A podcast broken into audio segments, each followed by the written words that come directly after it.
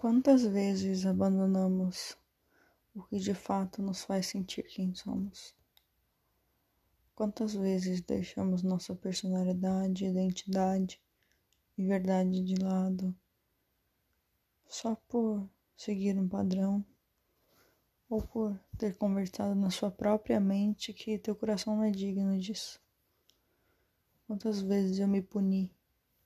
Eu deitei e não me permiti fazer minha vontade só porque, de acordo com toda uma sociedade, eu não estava correta. Meus sentimentos não eram válidos. A minha vida deveria ser sim vivida, mas de outra forma. Quantas vezes eu deitei, fui obrigada a olhar para cima e me senti mal por simplesmente ser eu. Esse mesmo eu que se abraça durante a noite que tira uma camiseta, coloca uma coberta e se sente em casa, em uma cama solitária.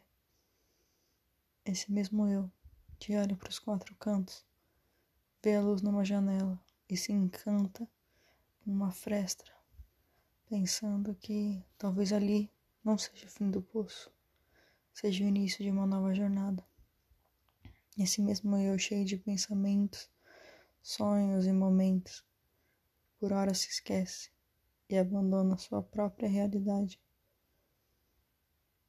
Esse mesmo eu que visita os cômodos, que cuida das pessoas, que ama de verdade, que quer, que sente com intensidade. Quantas vezes eu não me permiti viver? Quantas vezes eu só li, senti, não agi?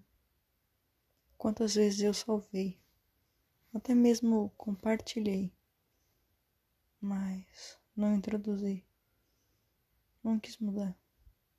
Quantas vezes eu me conformei, me contentei com tão pouco. Quantas vezes eu deitei sem sono e dormi. Quantas vezes eu dormi para fugir, quantas vezes, de vezes em vezes, de X em Y, em milhares de incógnitas. Eu não sei de verdade quem eu sou, mas eu sei quem eu mereço. Eu me mereço. Isso não é uma punição. Isso é uma verdade. Só eu, meu corpo, minha vida, meus momentos abrigam meu real coração.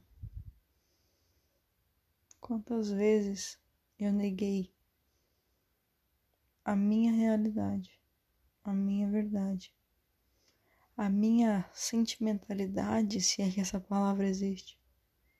Quantas vezes eu quis me encaixar nesses tais padrões que nunca me obrigaram.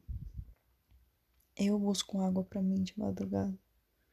Eu me cubro, eu me abraço, eu me visto.